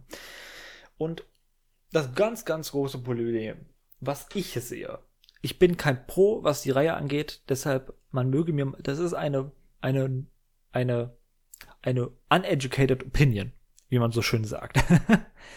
ähm, ich glaube, dass diese Reihe ein bisschen Identitätskrise hat. Ähm, es war ja schon immer so, dass es so ein bisschen nicht hundertprozentig, also kein Arcade, auf keinen Fall ein Arcade-Spiel ist, aber bei Simulationen, da gab es immer so eine Fraktion, die sagt einem, was die richtigen Simulationen sind. Auch wenn sich dieses Spiel den Untertitel The Real Racing Simulator hat, das hatte ich schon auch seit Jahren, äh, seit Beginn glaube ich sogar. Gran Turismo The Real Racing Simulator ähm, war nie ein Real Racing Simulator. Da gab es immer so Spiele wie, keine Ahnung, A-Factor, Assetto Corsa oder sowas. Die Pros, die werden einem sagen, ähm, nee, das sind, das sind die richtigen Simulationen. Das ist schon ein bisschen für den Massenmarkt gemünzt und deshalb kann es nicht so eine Karte-Simulation sein. Ähm, alles, aber die Spiele waren, wenn man rückblickend, gerade sowas wie die PS2-Teile, Gran Turismo 3, Gran Turismo 4, von dem, was ich gesehen habe, kann man sagen, die waren durchaus eigentlich eher sogar eher arcadisch. Das ist sogar lustig im Rückblick, dass man The Real Racing Simulator gesagt hat, weil das war äh, sehr, sehr wenig simulativ. Ähm, gleichzeitig, also dementsprechend fehlen auch einige dieser Simulations- äh, Inhalte, wie zum Beispiel, dass man ein Qualifying hat, was dann bestimmt, äh, von wo man im Fahrerfeld startet, aber zu Beginn des Rennens, wie es zum Beispiel bei Formel 1. Auch das kein richtiges, keine richtige Simulation. Eher so wieder in diesem Zwischenbereich. Äh, das gibt's nicht, denn man möchte so ein bisschen eine Art von Progressionsgefühl liefern. Deshalb ist es so, dass man jedes Event daraus besteht quasi, dass man hinten im Feld beginnt und sich im Verlauf des Rennens nach vorne kämpft und dann die, die Geige so ein bisschen Gummiband hat, aber auch im Durchschnitt schneller ist, weil, ne, wenn man dann irgendwie so mit 10 Sekunden Versch äh, äh, Rückstand startet und so, dann muss man natürlich auch aufholen, weil es ist irgendwie blöd, wenn man nach drei Runden immer noch 10 Sekunden Rückstand hat, weil die Fahrer quasi genau gleich gut fahren. Also da muss schon eine gewisse, da muss eigentlich, der, die KI muss dann quasi schlechter sein als man selbst. Ähm, gleichzeitig nimmt es aber auch von diesem Gefühl hin, was äh, weg wieder, was das Spiel vermitteln will, von wegen Rennen Autokultur dieser, dieser Wettbewerbsgedanke, weil man eigentlich merkt, okay, eigentlich bin ich eigentlich viel, viel besser, wenn man so ehrlich ist. Ähm, ich habe da immer gesehen, bei diesen Events tauchen teilweise die gleichen Namen auf von KI-Gegnern. Ifraga oder M. Hisal oder sowas. sind so Namen, die mir spontan einfallen, die so KI-Gegner hatten. Aber ich habe mir nie gesagt, so, ich habe nie geroleplayed und gesagt, so, oh, ich bin jetzt so ein klasse Rennfahrer, ich steig in der Rennweltmeisterschaft auf oder sowas und dann fahre ich hier gegen den und den und so, weil ich bin, ich fahre die in den Boden eigentlich. Die Frage ist, schaffe ich es innerhalb der Renndauer, drei Runden, fünf Runden, teilweise mal zehn Runden oder so, schaffe ich es da von Platz 20 auf Platz 1 zu fahren und bei einigen Strecken ja, bei anderen Strecken nicht. Auch da wieder so ein bisschen schwankende KI-Stärke und sowas. Ähm, bei einigen Rennen dachte ich mir so, easy, da habe ich sogar, da habe ich sogar äh, ab 50 Prozent des Rennens die äh, das ganze Fahrradfeld überholt. Und dann die restlichen Rennen, da habe ich am Ende noch sogar 20, 30 Sekunden fucking Vorsprung aufgebaut. Also das ist ja komplett, da kommt gar kein kompetitiver Gedanke so richtig auf, was so ein bisschen schade ist. Also genau, äh, deshalb ist es da nicht so in diesem K, das ist kein, kein harte KI, wo die auch zum Beispiel in F1, was ja auch bald rauskommt, wo ich mich sehr darauf freue, äh, dabei ist, wo, wo die man sich so schön auf den, genau die eigenen Skill-Level äh, münzen kann, wo man irgendwie äh, zum Beispiel in Formel 1, aber ich kann es auch aus anderen Spielen wie Project Cars, wo man so in in so, auf so, in so einem 100-System in Einser-Schritten ganz genau einstellen kann, wie schwer die KI ist. Und auf 80 merkt man dann so, okay, die ist so, die ist so, die KI ist so im Schnitt ein Zehntel schneller pro Runde. Und dann weiß man, okay, ich muss ungefähr zwei KI-Punkte runtergehen auf, sagen wir, 7, äh, 78 statt 80. Und dann sind die genau mein Skill-Level. Und falls ich das dann zu scheiß finde oder beziehungsweise falls ich merke, okay, ich, die sind genauso gut wie ich, weshalb ich keinen Vorsprung baue und ich möchte schon ein bisschen besser werden. Also ich muss schon, möchte schon so ganz langsam im Fahrerfeld vor mich preschen, kann man, geht man noch mal drei Punkte auf 75 runter oder sowas. Also das ist, finde ich, ein besseres System als dieses leichte Gummiband und so. Also ich mag, ich habe kein Problem mit Gummiband. Ähm, ich weiß, dass früher in den Spielen Gummiband deutlich krasser benutzt wurde die Spiele waren aber auch anders aufgebaut. Hier, damals war es so, dass man auch wieder relativ, also ganz hinten oder relativ weit im Fahrerfeld gestartet ist und man ist als Sechster von sechs oder als Achter von acht, auch aufgrund von technischer Limitierung teilweise damals in der zur PS2-Generation zum Beispiel, ähm, gestartet und musste dann halt eben dementsprechend fünf oder respektive sieben Autos innerhalb des Rennverlaufs überholen. Mit einer sehr, sehr arcadigen Steuerung, mit diesem Gummiband-Ding, was äh, äh, nicht so weit entfernt ist von dem, was man sich vielleicht denken mag bei einem Spiel, was wie gesagt The Reader Racing Simulator sich so ein bisschen draufschreibt. Ähm, hier ist es so, dass man als 20. von 20 äh, startet und dementsprechend 19 Fahrer überholen muss. Und der erste Platz startet er dementsprechend mit gut einem halben eine halbe Runde Vorsprung. Äh, und das um, das kommt, geht so ein bisschen auf das äh, Problem, was ich gerade äh, schon angedeutet habe, äh, zurück. Dann fühlt man sich nicht so, oder wenn man sich das ganze Fahr durch das Fahrerfeld durchfliegt, dann fühlt man sich nicht so wie ein krasser Competitor. Ähm, gleichzeitig kriegt man aber auch nicht äh, am Ende ein Reward, falls man das nicht hinkriegt. Also muss man das irgendwie schon machen. Also da hat das Spiel, wie viele Rennspiele gefühlt, so ein bisschen das Progressionsproblem irgendwie, äh, oder dieses, doch, das Progressionsproblem trifft es eigentlich schon ganz gut. Ähm, und genau, man hat diese 20, dieses Fun 20er Feld und man muss alle überholen, was dann wieder sehr, sehr arcadisch ist, statt dieses simulative, ich habe ein Qualifying gestartet irgendwo, teilweise auch vielleicht sogar als erster Platz und dann muss ich den ersten Platz verteidigen für den, die gesamte Dauer des Rennens und das ist dann auch teilweise eine Challenge, weil ich merke, wie der zweite Platz mir auf die Pelle rückt. Ähm, das ist, das ist da nicht, das, da hat's nicht das äh, Simulative, sondern das Arcadige. Gleichzeitig hat man aber auch nicht so wie vielen Arcade-Spielen diese Möglichkeit, einfach arcadisch so schnell schön in die, in den Scheitelpunkt der Kurve so rein zu grätschen und so ein bisschen, so ein bisschen wegrammen, ne? Das gibt's auch nicht, weil da für dieses, diese, diese, dieses, ja, wie sagt man denn? Die Physik, dieses Steuerungssystem, ähm, da, da, da kann man nicht einfach reinpreschen, sondern man baut sich da irgendwie, da kriegt der Wagen Schaden oder man, es passiert oft, dass man sich einfach wegdreht aufgrund der Physik des Spiels und sowas. Das ist einfach nicht, hat keine arcadige Physik. Da geht's dann wieder, oh, komischerweise in Richtung Simulation. Ähm, und daher, ne, das, da, merkt, da kann man nicht äh, arcadisch einfach reinpreschen, um äh, im Fahrerfeld voranzukommen. Und wie gesagt, es gibt Events, die ich noch nicht abgeschlossen habe, teilweise diese, diese ein Stunden Ausdauerrennen, wo man das Gefühl auch teilweise machen muss, um durch, durch das ganze Fahrerfeld durchzukommen. Ähm, Deshalb gibt es auch einige Rennen, wie gesagt, einige Rennen schaffe ich mit 20 Sekunden Vorsprung, andere Rennen, da schaffe ich kaum Dritter zu werden. Äh, also schaffe ich es nicht, Dritter zu werden und die damit erfolgreich abzuschließen. Äh, also, da, ja, nee. Regen, der kommt der ist da, um, weil das so vielen Spielen, äh, Simulationen drin ist, ne, dass man so wechselnde Wetterbedingungen hat, dass man so ein bisschen darauf achten muss. Wie gesagt, es gibt auch Boxenstopps im Spiel, wo man ne, die Reifen wechseln kann, die, den, den Tank auffüllen kann, weil es auch Ausdauerrennen gibt und dann muss man auch teilweise Sprit sparen oder man überlegt sich, okay, spare ich mehr Sprit oder fahre ich den Tank, fahre ich den Wagen schnell aus, mache dafür einen, einen Stopp mehr oder sowas und so. Da kommt das Strategische wieder ins Spiel, das finde ich cool. Aber dann ist der Regen, der taucht dann irgendwie gefühlt, setzt er spontan auf, weil die Rennen sind zwar, es gibt dann teilweise auch längere Rennen, 20, 30 Minuten, aber ein richtiges Ausdauerrennen dauert eine Stunde, zwei Stunden, äh, also Ausdauerrennen in der echten Welt dauern teilweise 24 Stunden. Ähm, und deshalb muss, äh, das kann man natürlich nicht im Spiel genau umsetzen, aber man kann es zumindest versuchen, indem man so ein Stunden-Event macht oder zwei Stunden-Event. Die gibt es halt hier aber sehr, sehr selten. Und da taucht teilweise der Rennen halt, äh, deshalb taucht der Regen nicht innerhalb von mehreren Runden auf, weil das Rennen dauert ja nur ein paar Runden, sondern da taucht, da taucht der, der Regen innerhalb einer Runde auf. Und teilweise ist er so krass und so extrem, dass man innerhalb am Anfang der, der Runde äh, ist der Wagen noch fahrbar, am, äh, am Ende der Runde hat man Aquaplaning. Ähm, also das geht gar nicht. Das geht einfach gar nicht. Oder muss man das Rennen neu starten und dann merkt man sich so, okay, ab Runde 4 hat der Regen angefangen. Deshalb muss ich am Anfang von Runde 4 schon die Box fahren, schon mal die Regenreifen aufziehen. Die sind dann zwar nicht passend für die Bedingungen, weil es noch nicht regnet und noch trocken ist und die Wagen, äh, die Reifen dadurch warm laufen, weil es halt Regenreifen sind, die sind für Regen gedacht und nicht für eine trockene Strecke.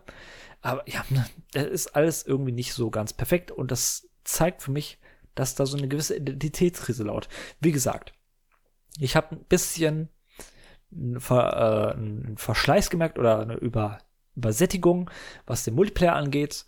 Ähm, da habe ich auch teilweise das Problem gehabt, dass für eine Zeit lang der Multiplayer, dass man da, da hat man ja diese drei Events standardmäßig pro Woche ändert sich äh, die Strecke. Man kann so ein Qualifying fahren, was ja cool ist. Es gibt leider nicht im Singleplayer. Wünschte ich mir ja. Äh, da kann man Qualifying fahren und da fährt man halt gegen, wie gesagt, Spieler eines gleichen, eines ähnlichen Skill-Levels. Und da war es eine Zeit lang so, dass man für diese Events nicht nur sich einen Wagen innerhalb des Singleplayers erspielen musste, sondern man musste sich auch den Wagen zusammentun und äh, hat es irgendwie so, man möchte, ich hätte lieber einen äh, Multiplayer gehabt, wo man einfach schnell rein und schnell rauskommen kann. Und da, dadurch, dass man einerseits, dass man schon sich die Fahrzeuge nicht gestellt bekommt vom Spiel, also dass man die Singleplayer im Singleplayer freigeschalten oder gekauften Fahrzeuge im Multiplayer verwenden muss, hat man so ein gewisses Problem. Äh, weil man dann äh, am Anfang, ich wollte irgendwie schon in der ersten Woche, wo ich das Spiel gespielt habe, äh, Multiplayer spielen und habe dann gemerkt, okay, ich, okay, für die drei Events, die diese Woche zur Verfügung stehen, ich habe dafür keine Wagen. Und ich kann mir die Wagen, die aktuell, äh, die ich für dafür brauchen würde, nicht leisten. Ich möchte, müsste mich noch ein bisschen zusammensparen und dann könnte ich mir einen dieser Wagen leisten. Und falls es irgendwie ein beschissener Wagen ist, wo ich merke, oh, der ist irgendwie, der hat irgendwie mehr so das Handling, aber ich hätte gern Topspeed für diese Strecke, aber ich habe Pech gehabt, muss ich nochmal das Geld erfahren. Das ist auch so ein kleines Problem, was ich habe. Wie gesagt, mittlerweile habe ich mir so einen kleinen Fuhrpark aufgebaut und so, da ist es nicht mehr so hundertprozentig ein Problem. Ich kann mit, bei den meisten Online-Rennen mitfahren. Aber wie gesagt, ich habe nur zu Beginn meiner Spielzeit äh, so ein bisschen ein, hier und da mal ein bisschen Rennen gefahren.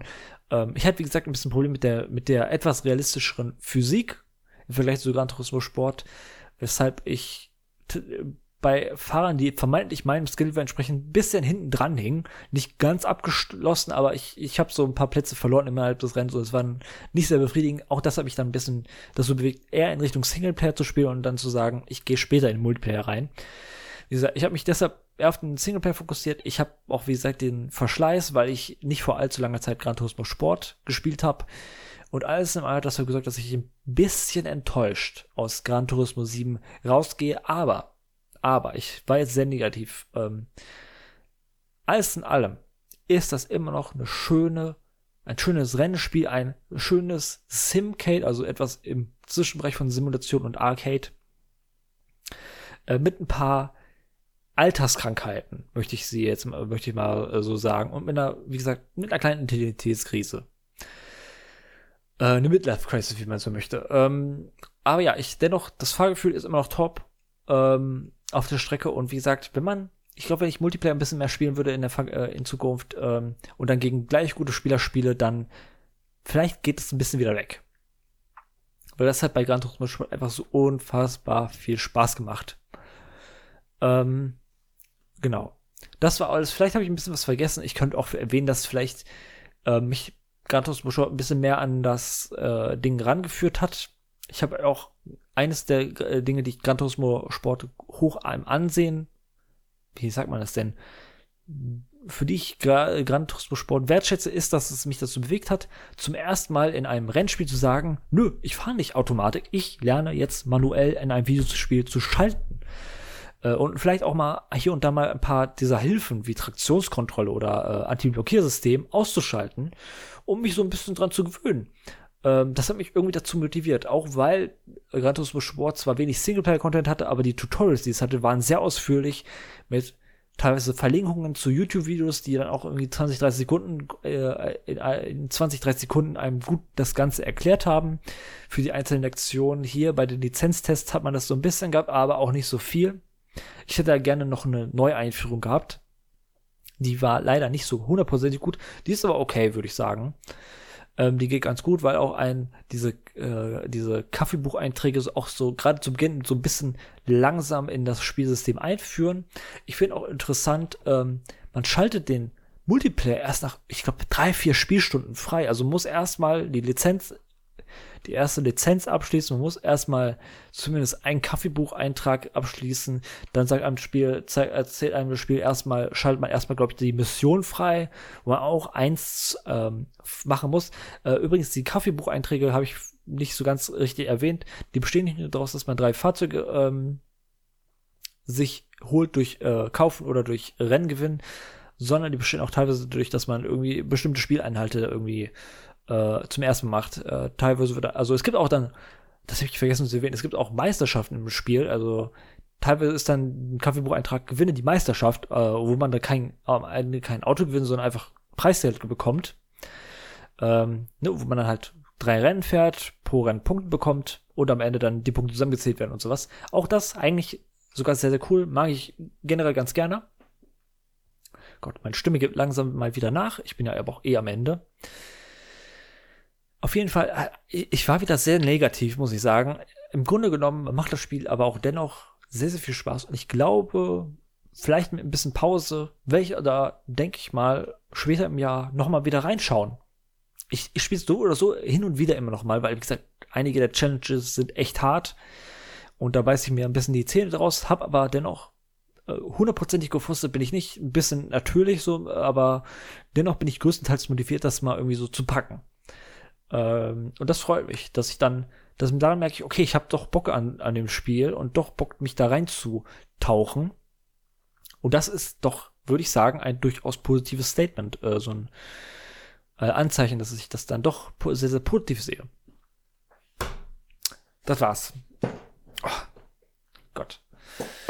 Ah, wie gesagt, es tut mir leid für die Verspätung um einen Tag. Ähm, aber ja, das war's.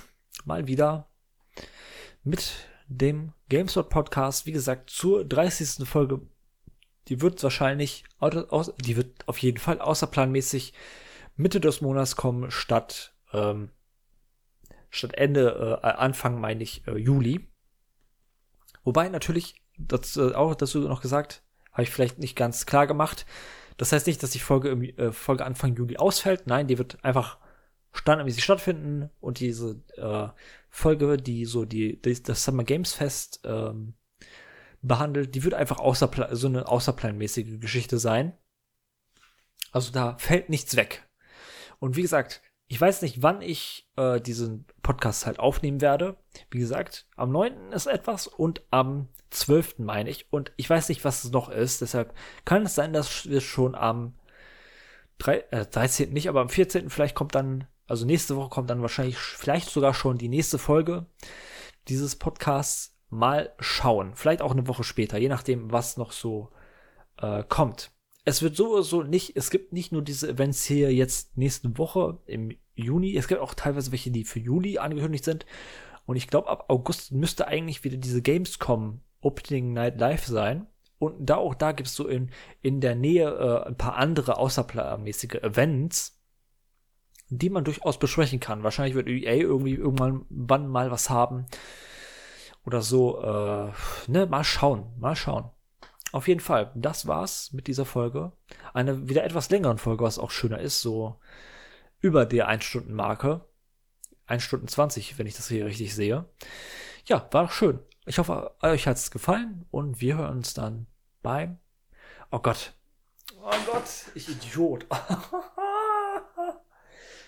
es kam ja Elton, das Elden Ring Tagebuch, die erste Folge. Und leider noch nicht die zweite Folge. Ich habe, ich arbeitete hart an der zweiten Folge. Ich hoffe, die kommt diese Woche noch bevor die äh, meine Pfingstferien, die ich aktuell habe, vorbei sind. Die habe ich nämlich diese Woche. Ähm, deshalb hoffe ich, kommt in Bälle die zweite Folge. Wahrscheinlich, hoffentlich in diesem Monat die dritte Folge noch. Vielleicht die vierte Folge, aber ich werde jetzt nicht damit rechnen, äh, fest. Äh, und dann werde ich dann vielleicht Ende des Monats mein erstes Fa Zwischenfazit geben zu, ja nicht unbedingt zu, wobei Elden Ring habe ich ja schon jetzt mittlerweile sogar tatsächlich sogar zum zweiten Mal durchgespielt mit einem anderen Charakter. Ähm, und ja, da, da werde ich meinen Zwischeneindruck zu dem, quasi zum Stand des bis dahin letzten erschienenen Tagebucheintrags äh, so ein bisschen preisgeben. Aber ich arbeite noch am Tagebuch äh, und versuche das so alle zwei, zwei Wochen wäre irgendwie gut. Ja, aber es kommen auch andere Projekte natürlich, deshalb ist es ein bisschen schwierig, wie der Podcast hier zum Beispiel. Deshalb habe ich nicht unendlich viel Zeit und eine Uni. Darf ich nicht vergessen, Uni.